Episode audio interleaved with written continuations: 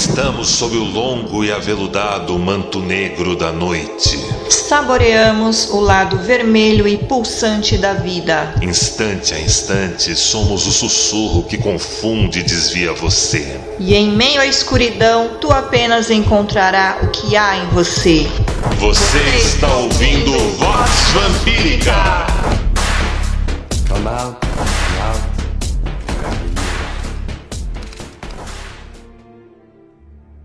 Filhos e filhas do selvagem jardim, bem-vindos a mais uma edição do Vox Vampírica. Mistérios Vampíricos é um livro que comecei a escrever entre 2003 e o processo se estendeu até 2013. Nunca tivemos nada parecido no mercado literário brasileiro. Primeiro, porque não havia livros por aqui que discutissem ou comentassem sobre uma comunidade vamp internacional e bem estruturada no hemisfério norte. Também é um livro que acabou sendo escrito durante a formação da comunidade Vamp do Hemisfério Sul, e em especial aqui do Brasil. Espiritualidade, magia, mediunidade, religião, religiosidade e até mesmo vampirismo não são exatamente iguais nas suas abordagens pelos padrões culturais e sociais dos dois hemisférios. A obra levou 10 anos para ser concluída e o nosso desafio não era apenas contar sobre origens norte-americanas da comunidade e ainda sobre origens ou marcadores mais pontuais do uso do termo vampiro através dos séculos, principalmente na Europa e nos seus arredores. Nosso desafio era fazer tudo isso de uma maneira interessante e que chegasse ao leitor familiarizado com tudo isso ou com quem estivesse descobrindo nosso contexto, nossa comunidade, nossos princípios naquele livro. Então, por que em nosso país o tema vampírico sempre foi abordado de forma superficial? A resposta a isso é desalentadora. Mas temos uma indústria cultural que, de um lado, é o povo do não existe nada disso, do outro, o do é tudo mito e personagem importado e é inaceitável diante do nosso conceito que deve ser a brasilidade.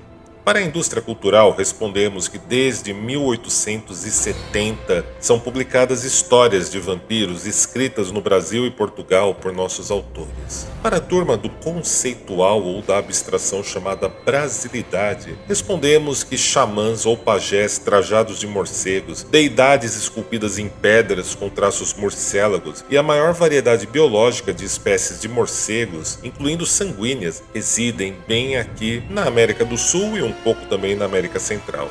Até mesmo espíritos como Exu Morcego da Quimbanda ou da Umbanda foram sumariamente excluídos do tópico do povo das brasilidades. Esse povo do conceitual só quer inventar que o imaginário brasileiro é uma paisagem no final das contas. E há também o mais estúpido de todos eles, o tal do sabe tudo, absolutamente tudo sobre vampiros e não há nada a ser dito sobre isso. É uma história morta. Assim decretam do alto da sua convicção e da sua ideia fixa. Uns até utilizam suas fontes acadêmicas e nos consideram bibliografia duvidosa. Entretanto, plagiaram e reescreveram diversos textos do livro Mistérios Vampíricos desde o lançamento, quando juram que sacaram aquilo que ninguém mais sacou, segundo eles mesmos, e colocam seus nomes pomposos e títulos.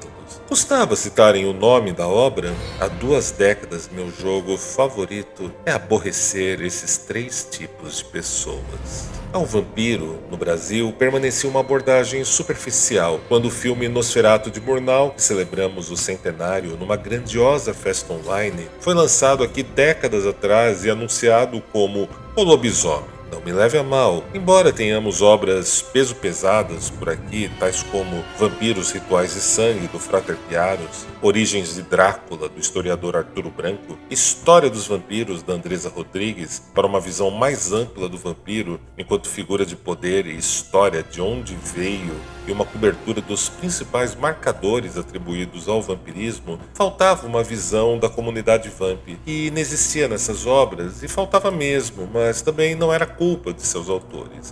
E devo inclusive dizer que os nomes citados são livros que figuram na minha bibliografia pessoal das minhas obras e também no meu coração e na minha amizade com todos eles. Piaros concentrou seu viés no ocultismo com base telêmica e até mencionou pessoas que poderiam carregar um legado vã. Das obras brasileiras permanecia ausente o que se mostrava desde a metade dos anos 70, principalmente no hemisfério norte. Houve até um livro irrelevante, além de sua bolha, que tentou designar vampiros como drogados ou alguma coisa parecida, mas que já perdeu seu espaço e seu crédito em nossa comunidade há bastante tempo. Algumas instituições de âmbito nacional ligadas ao espiritismo entre os anos 70 e 80 fizeram uma verdadeira salada mística, misturando vampiros, espíritos obsessores, encostos e vícios numa coisa só, que repercutiu e dá uma má reputação a todos nós vampiros, mesmo nos dias de hoje como uma coisa de espíritos evoluídos e atrasados e trevosos e esse tipo de blá blá blá. Mas pensem, eles também fizeram coisas ainda piores no passado com as religiões afro-brasileiras, por exemplo. Dê um Google e pesquise Puxa Capivara. Posso dizer que haviam desvelamentos sobre um vampirismo na vida como ela é, mas faltava uma noção para tudo isso se organizar e prosperar aqui também. A bem da verdade, há duas décadas atrás, tivemos casos de orelhadas medonhas de pessoas que ouviam alguma coisa ou liam uma outra coisa e, quando se via, estavam se escorando na parede de um clube noturno de boca aberta, jurando estarem se alimentando da energia de todos os presentes. 20 anos atrás as coisas eram bem complicadas. Isso ainda quando inveja ou cobiça, bem como rancor e ressentimento de uma pessoa para com a outra, não era confundido ou estimulado como algum tipo de prática espiritual vampírica. Se fosse assim, todos seriam vampiros. Ainda falando de mais de 20 anos atrás, mais estúpida ainda era a definição de que vampiros eram um ser que se nutriam de outros seres. Logo, todos os seres vivos nesse exato momento no planeta Terra seriam vampiros por conta dessa visão tacanha imperava uma mentalidade do tipo: é verdade, porque eu quero que seja verdade. Nada e nem ninguém pode me contestar. Não muito diferente de antivacinistas e terraplanistas dos dias de hoje.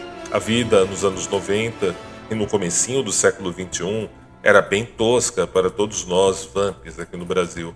Posso inclusive lhes assegurar, até por conta de estar lá, de ter vivido esse período e escolhido fazer alguma coisa a respeito. Há 20 anos atrás, não faltavam deusinhos das trevas que cultuavam os verdadeiros deuses não mortos de sua Bíblia vampírica, mais misógina e covarde que justiceiro social de internet e sua cultura de cancelamento dos nossos dias. Se falava rebanho como se diz analfabeto funcional hoje, isso quando não misturavam tudo ao lore do universo ficcional de Vampire the Masquerade, que era mais ou menos um tipo de rede social de hoje, mas sem computadores e smartphones no famoso leve trás. O povo que fazia essas misturas emitiam statements sem fim, e quando contrariados soltavam o papai Caim vai te visitar quando for a hora. Isso quando não vinham com as revelações e menções, as pesquisas profundas de ocultismo daquela adorável obra ficcional que contavam o que os poderosos não queriam que você soubesse. Para saber isso, você tinha que ter as chaves para decifrar algo,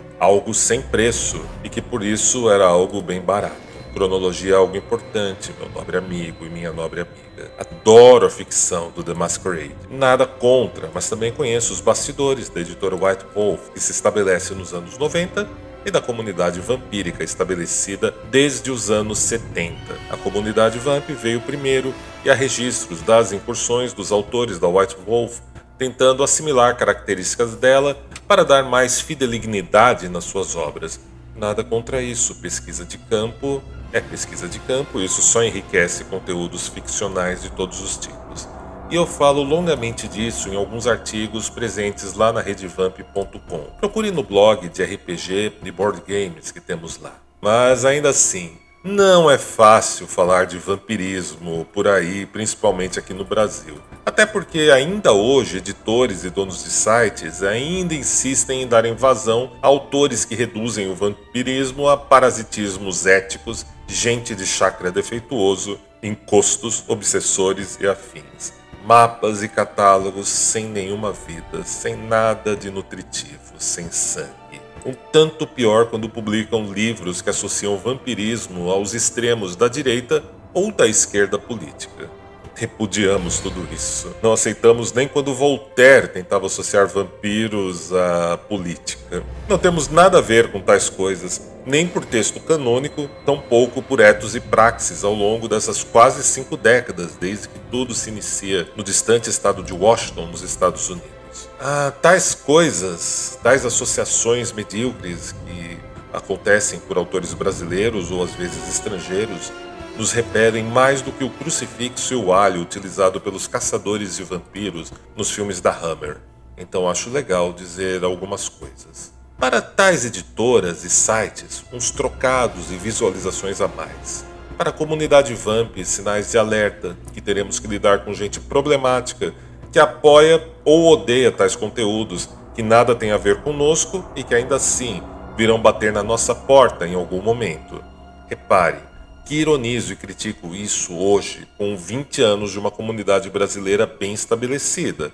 Falo disso baseado no que realizei, com minhas ideias, espírito, corpo e sangue, principalmente enfrentando pessoas e instituições contrárias ao que somos e fazemos e que, se pudessem, nos eliminariam prontamente do jogo.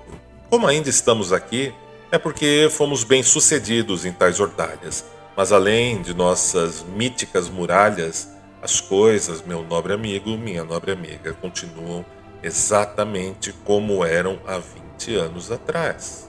Nossa espiritualidade é de espreita, de caça e de coleta. É sobre ir aonde muitos não se aventuram. Isso envolve pensar coisas ruins também e falar a respeito delas, sem temor de que só por ter pensado vá acontecer.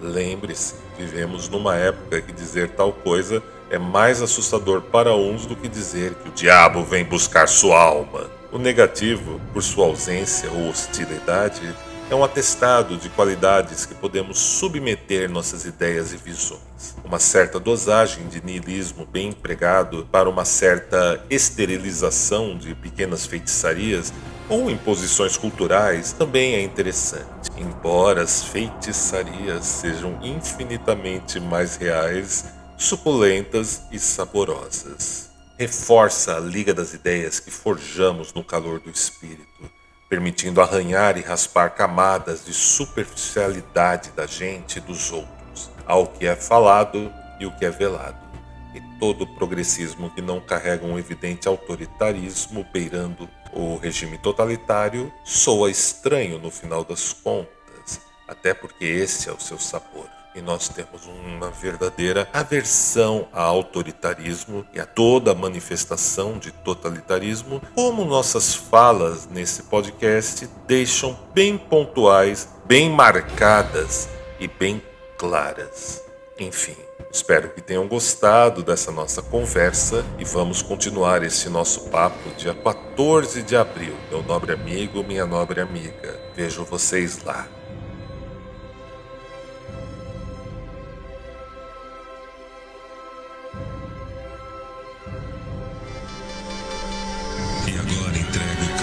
Vocês a ela, a senhora da coroa de papoulas, que recebe cada